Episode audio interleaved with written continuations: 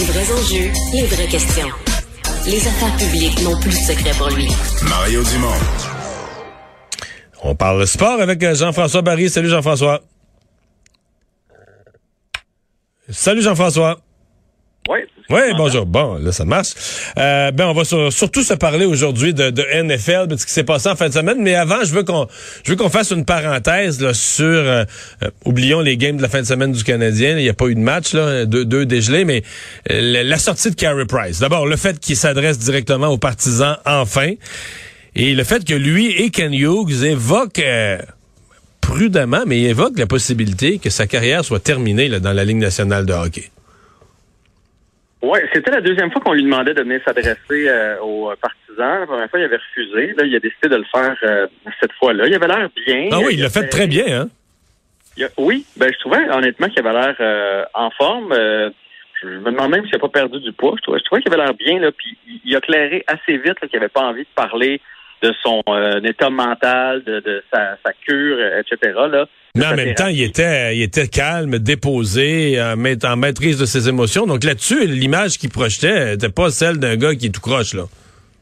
Non, puis il m'a dit, à la limite, là, quand tout le monde dans le vestiaire parlait de son calme, de son leadership, etc., là, on a pu voir en conférence de presse à quel point ce gars-là doit manquer dans le vestiaire. Il, il est toujours posé, il n'y a aucune question qui l'a déstabilisé. Il a répondu avec plus de franchise que d'habitude, mais c'est noir, c'est blanc, c'est direct, c'est concis. Imagine ce gars-là dans un vestiaire quand, après une défaite, fait, OK, on se calme. On va remettre ça demain, on va être meilleur. Eh, que ça doit être rassurant pour tout le monde. Et là, il manque.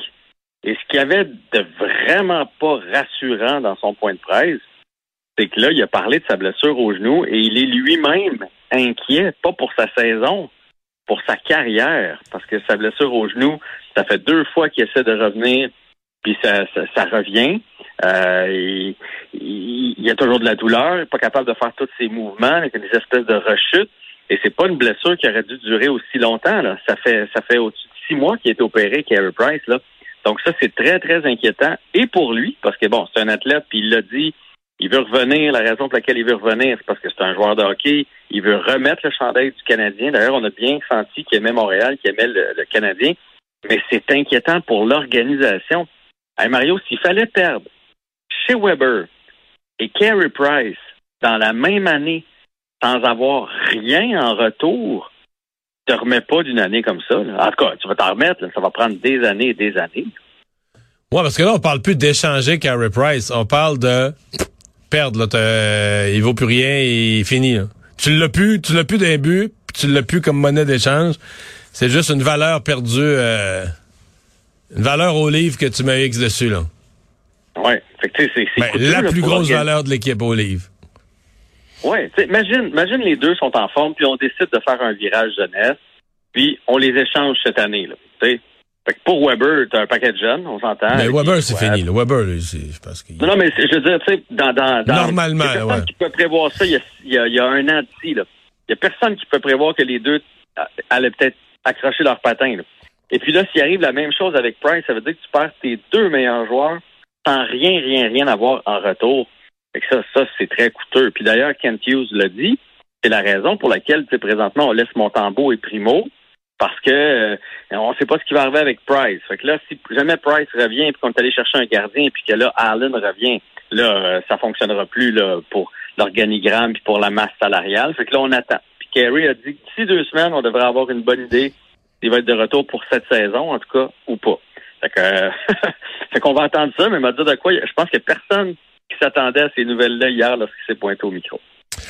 Bon, euh, deux matchs. Écoute, c'est pas compliqué. Les six derniers matchs, là, les quatre, euh, si on peut les appeler comme ça, les quatre, les, quatre matchs de demi-finale de conférence et hier les deux finales de conférence, 6 sur 6. Au two minutes warning, là, l'arrêt des deux minutes avant la fin du match, tu ne pouvais pas déterminer qui allait être le gagnant du football phénoménal. Ah, tout un spectacle de la NFL, vraiment. Mais je suis très, très déçu de la performance des Chiefs. Je sais que toi, tu avais mis les, les Bengals. Là. Moi, j'ai gagné deux Euh, en deux hier. Ouais, la fin de semaine d'avant, ça avait été moins beau mes prédictions, mais hier, j'étais deux, en, j'étais deux en deux. Mais j'ai eu une petite pensée pour toi. Reste qu'au premier quart, la première demi, tu devais jamais t'attendre que les Ah, Bengals... non, non, ouais, c'était c'était fini. Là, je, je- 21 à 3 contre les Chiefs. Mais c'est fou, là, le... Tu sais, les, les, les, les, les, dieux du sport, les dieux du football, faut jamais que tu les, tu, tu- tu les chatouilles. C'est épouvantable ce qu'ils ont fait en fin de première demi. Là. Baveux, trop sur deux. Il y a trois points qui traînent à terre. Puis là, il essaie, il se dit, ah, tu sais, euh, Hill, il y a Tarek Hill, il y a personne qui l'arrête. Il passe, il était à ligne, là, pour rentrer. Il restait pas beaucoup de secondes au cadran. Ils ont gaspillé ces secondes-là dans un jeu. Contre le, quand tu dis jouer contre le livre, là, jamais tu fais ça. Jamais tu fais ça. Tu fais un jeu safe dans la zone début. Si le ballon est pas attrapé, il tombe à terre. Tu fais le botté, tu prends les trois points. Et à ce moment-là, ça avait l'air de rien, là. C'était 21 à 10. Puis avec les trois points, ça aurait fait 24-10. Tu dis 21-10, 24-10, en même affaire. Non, non, non, non, non, non. Les Bengals sont rentrés. Eux, là, les dernières secondes de la demi, là, ils ont sauvé trois points. Ils restaient dans le match. Ils se sont mis à y croire.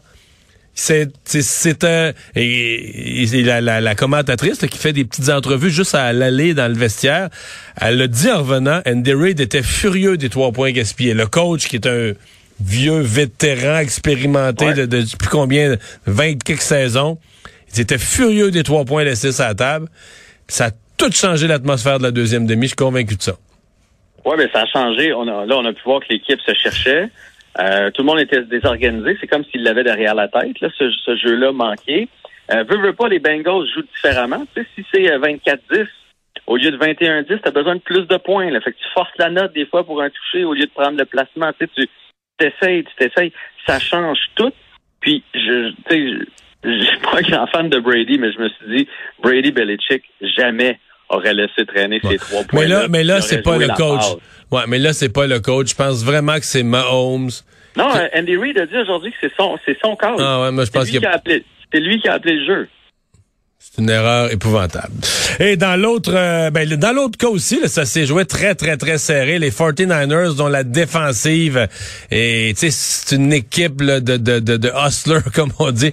Ils ont tenu le match serré jusqu'à la fin, mais à mon avis, l'équipe la plus talentueuse, les Rams, l'ont arraché euh, in Ouais, ouais, il avait dominé toute, toute la première demi sans réussir à marquer. Mais Cooper Cup, oh my God, quel joueur. Puis les 49ers l'ont, l'ont perdu par eux autres mêmes lorsqu'on n'a pas réussi l'interception qui a été directement dans les mains. S'ils pognent ce ballon-là, Ouais. c'est terminé. Tu nous parles d'un joueur qui a eu des problèmes d'insomnie. Hey, salut, à demain. Salut.